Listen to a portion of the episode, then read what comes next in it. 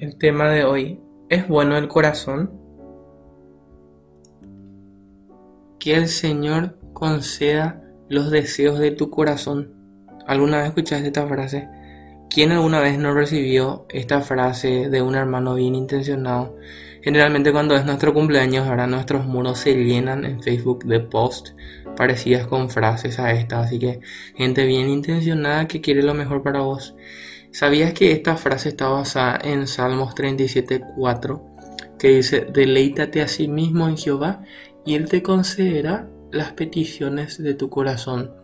Entonces, muchos suponen que es válido suponer que el hecho de que Dios cumpla los deseos y peticiones del corazón debe ser algo bueno. Es lógico, ¿no?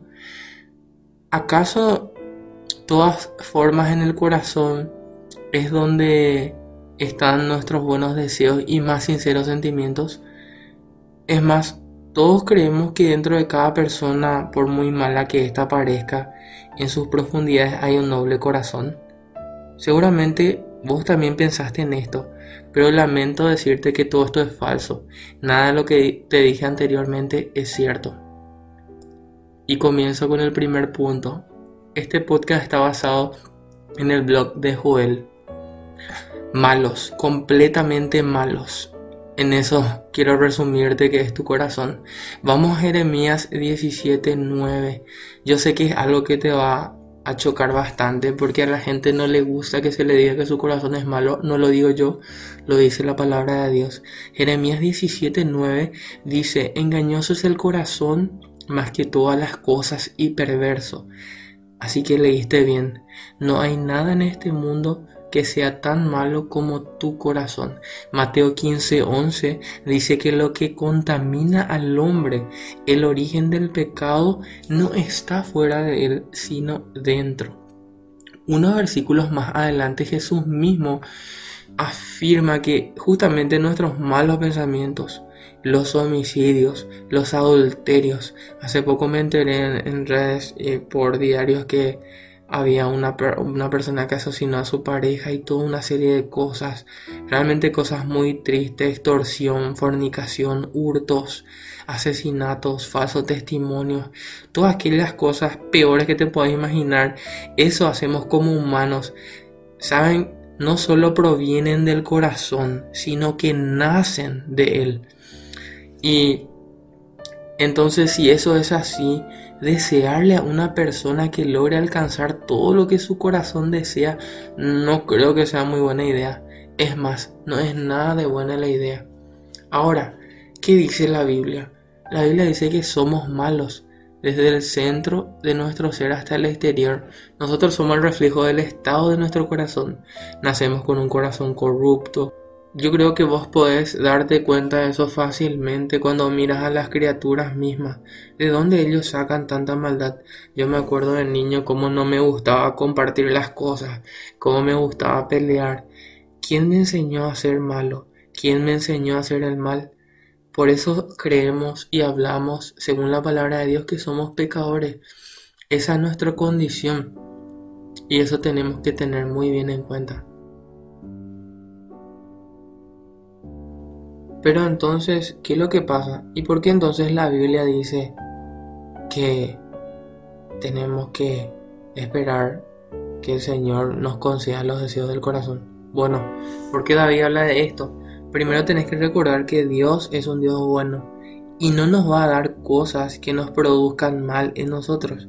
Así que Él nunca va a conceder los deseos de un corazón inclinado por el mal, porque va contra lo que es su santidad y contra su bondad. Ahora, yo te voy a hablar de algo bueno, la nueva condición. El salmista primeramente decía, deleítate en Jehová. Un corazón malo no puede deleitarse en lo bueno y por lo tanto no puede deleitarse en Jehová. En otras palabras, para que alguien se deleite en el Señor, primero tiene que haber nacido de nuevo.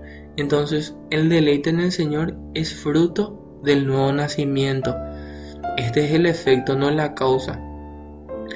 El salmista muy bien eh, lo explica más adelante en Salmo 73, 25. ¿A quién tengo yo en los cielos sino a ti? Y fuera de ti nada deseo en la tierra.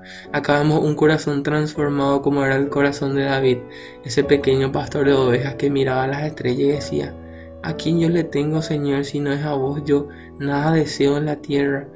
Y si analizamos la vida, él falló muchísimas veces, así como él decía que deseaba solamente al Señor, él deseó una mujer que no era propiedad suya, Betsabé, mandó matar, sintió deseos de matar, lo hizo, no corrigió a su hijo Absalón a tiempo, permitió que su hijo Amnón violara a su hija Tamar. Hay muchísimas cosas que muestran el perverso corazón de David, pero eso sí, vos no sos mejor que él ni yo mejor que él. Ahora, el salmista aquí en Salmos 73, 25 nos muestra que, que es deleitarse en el Señor. Deleitarse es desearlo a Él más que nada en la tierra. Y más que nada en la tierra puede ser más que tu familia, más que tu carrera, más que tus sueños, más que tu pareja, tu auto, tu título universitario. Piensa en que cualquier cosa que vos podés desear mientras está aquí en la tierra, no sé qué es, quizás sea cumplir tus sueños. Ahora pensá que David se refería a un corazón que deseaba al Señor más de lo que podía desear eso que tú pensaste. Un corazón así deja de ser egoísta, deja de pensar en vivir para sí y comienza a vivir para el Señor y para los otros.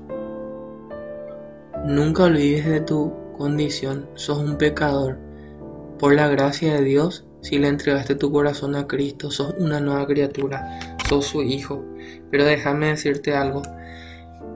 Pablo en Romanos 3 le confronta a los judíos que eran la gente más religiosa, a cristianos convertidos de Roma, a los más fervientes religiosos y le dice, versículo 9, capítulo 3, ahora bien, llegamos a la conclusión de que los judíos somos mejores que los demás. Para nada. Tal como acabamos de demostrar, todos, sean judíos o gentiles, están bajo el poder del pecado. Como dicen las escrituras, no hay ni un solo justo, ni siquiera uno. Nadie busca a Dios, todos se desviaron, todos se volvieron inútiles. No hay ni uno solo que haga lo bueno, ni uno solo. Que tengas consciente muy bien esto, porque al creer que vos sos bueno, muchas veces te crees superior a los demás y no te das cuenta de que te está faltando el amor y la gracia de Cristo. Porque Cristo, a la hora de lidiar con los pecadores, siendo el único que podía tirar la piedra, no lo hacía. Así que entender tu corazón pecaminoso va a hacer que tengas mucho amor por el prójimo, porque Él está en una condición de pecado, de muerte, de separación. Y en esa condición Él va camino a la perdición.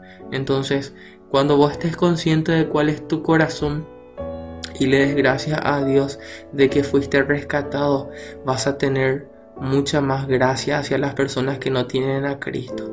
Así que te dejo con este texto para meditar y para tratar de practicar lo que decía el corazón renovado de David. ¿A quién tengo yo en los cielos sino a ti, Señor? Y fuera de ti nada deseo en la tierra. Que puedas tener un bendecido día. Si te ha gustado esta reflexión, te animo a compartirlo con algún amigo o compañero. También te invito a que te suscribas a mi canal de YouTube donde estaré subiendo más reflexiones. Que tengan un bendecido día.